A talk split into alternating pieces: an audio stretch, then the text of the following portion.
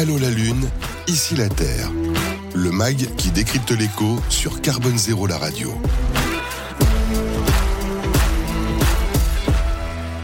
Oui, l'emploi, c'est quand même un sujet hein, central quand on parle de transition écologique. On sait notamment que la transition énergétique, c'est l'un des secteurs les plus porteurs.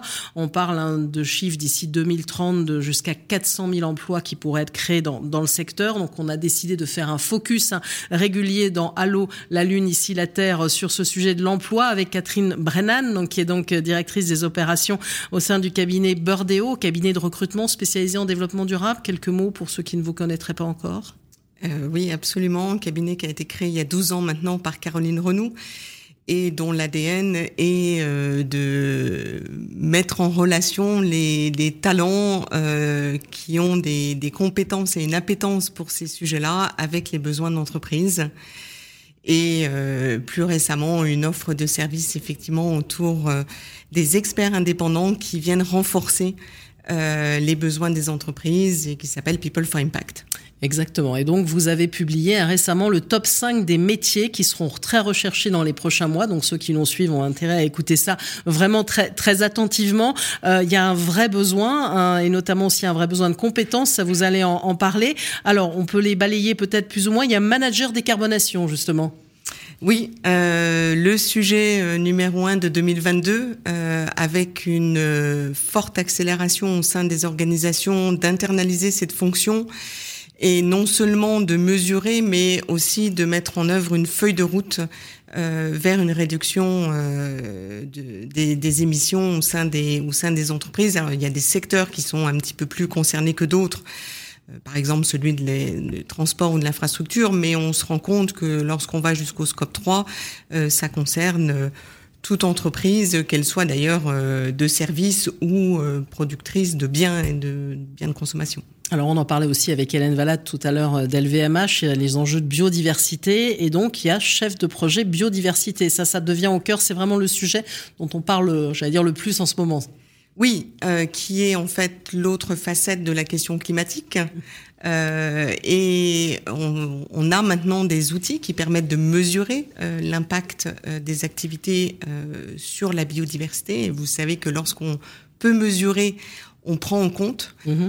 Et effectivement, euh, on voit apparaître. Alors, c'est des métiers qui existaient déjà auprès de certains secteurs et en particulier tout ce qui peut être infrastructure avait déjà euh, ses, ses, compétences, mais là aussi, euh, on, on, voit une diversification euh, dans tous les secteurs dans tous les secteurs. Et alors aussi une autre particularité qui est assez française, puisqu'on s'est lancé, on va dire, dans le reporting extra-financier, en tout cas euh, de façon législative, bien avant les autres. Et là aussi, il y a, il y a vraiment des, des, besoins en la matière. Hein. Oui, il y a aussi un vrai sujet. C'est le deuxième grand sujet de 2022, euh, pour une raison simple, c'est qu'il y a une directive européenne qui arrive en application au 1er janvier 2023, qui s'appelle la directive CSRD. Mmh et qui va, qui va euh, impliquer maintenant 50 000 entreprises. Elle, euh, elle, euh, elle ciblait jusqu'à présent 11 000 entreprises, donc vous voyez la différence mmh. entre, entre les deux.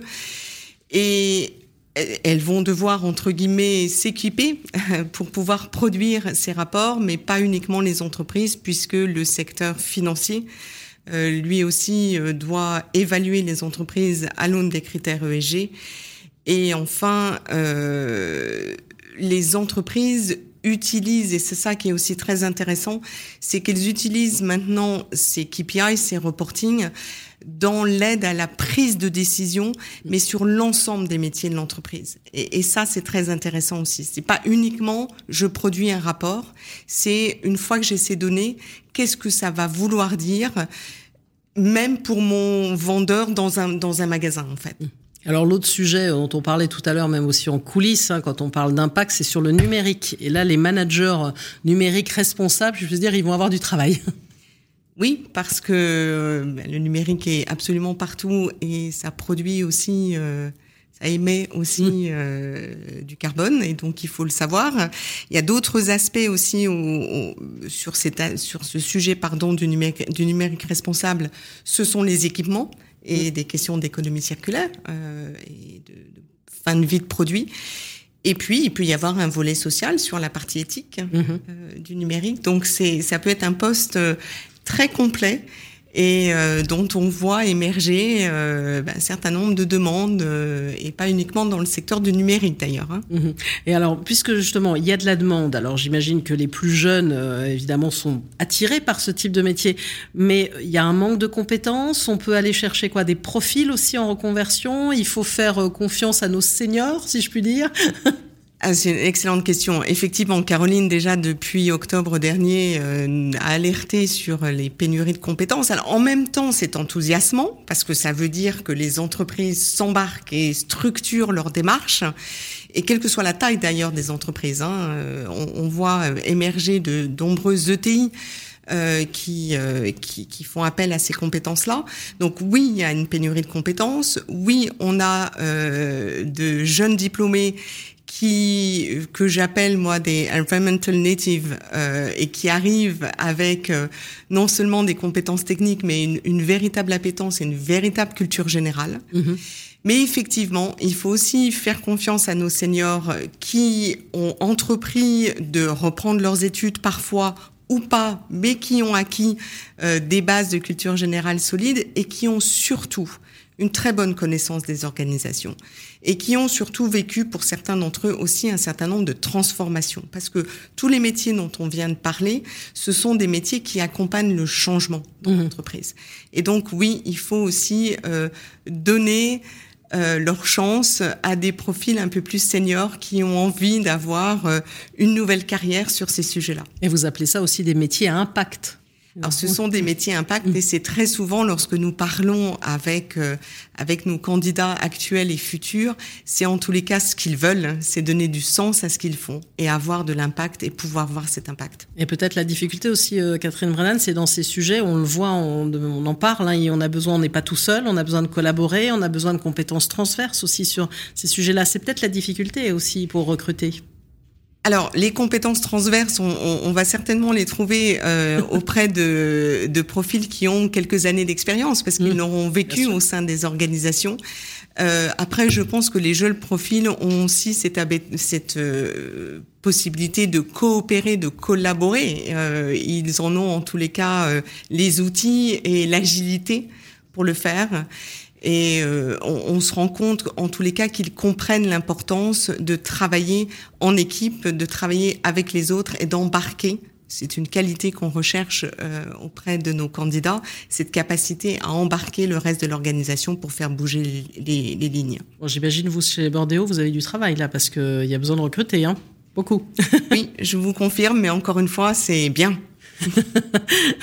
Nadia, Vas-y, peut-être un commentaire aussi à cette question de l'emploi et des jeunes et de, de, de, de, cette typicité, on va dire, des métiers, si je peux employer ce mot-là. Euh, oui, alors je sais, je sais plus l'expression que vous avez utilisée, environmental euh, native. Voilà. On parlait de digital native. D'accord, bah, ok, bah, je, je, rejoins tout à fait euh, ce constat hein, par rapport à ce que je vous racontais sur notre institut TTI.5 qui a une très forte demande de se mobiliser pour la transformation. Alors euh, sur les nouveaux métiers que vous venez de décrire, je pense que nous, en tant qu'école d'ingénieurs, on doit absolument euh, être euh, fer de lance pour qu'il y ait une bonne synergie. Le côté transdisciplinaire, c'est vraiment là-dessus qu'on bâtit aussi, puisque on l'a abordé avec le rapport. Ce sont des systèmes complexes, il y a interconnexion, donc ça se traduit aussi au niveau des disciplines.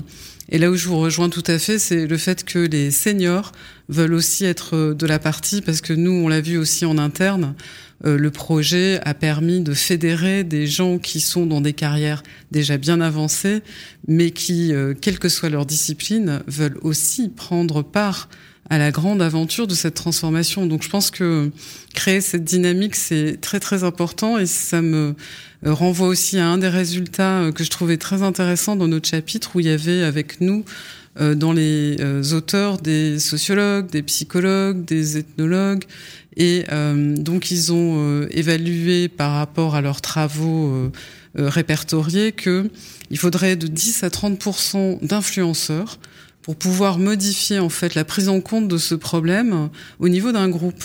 Et je trouve que toutes ces initiatives sont extrêmement euh, encourageantes. On parlait de chasser l'angoisse. Hein. Mmh. je pense que tout, tout, ça, ça participe et en réalité, c'est peut-être le nœud du problème. C'est peut-être pour ça qu'on n'a pas ce début de solution, c'est parce qu'il n'y a pas encore assez de gens qui s'y sont intégrés. Mais bon, votre, votre radio est là, je pense, pour transformer également cette problématique. Eh ben, J'en suis ravie parce que ça fait une très bonne conclusion à cette, ce premier mag. Merci à vous. Merci aussi Florence Mouret et Catherine Brennan, directrice des opérations au sein du cabinet de recrutement spécialisé en développement durable Burdeo. C'est donc la fin de cette première édition d'Allo la Lune, ici la Terre, hein, le mag qui décrypte l'écho. À très bientôt. Allô la Lune, ici la Terre. Une émission à réécouter et télécharger sur le site de Carbone Zéro la radio et sur toutes les plateformes de streaming.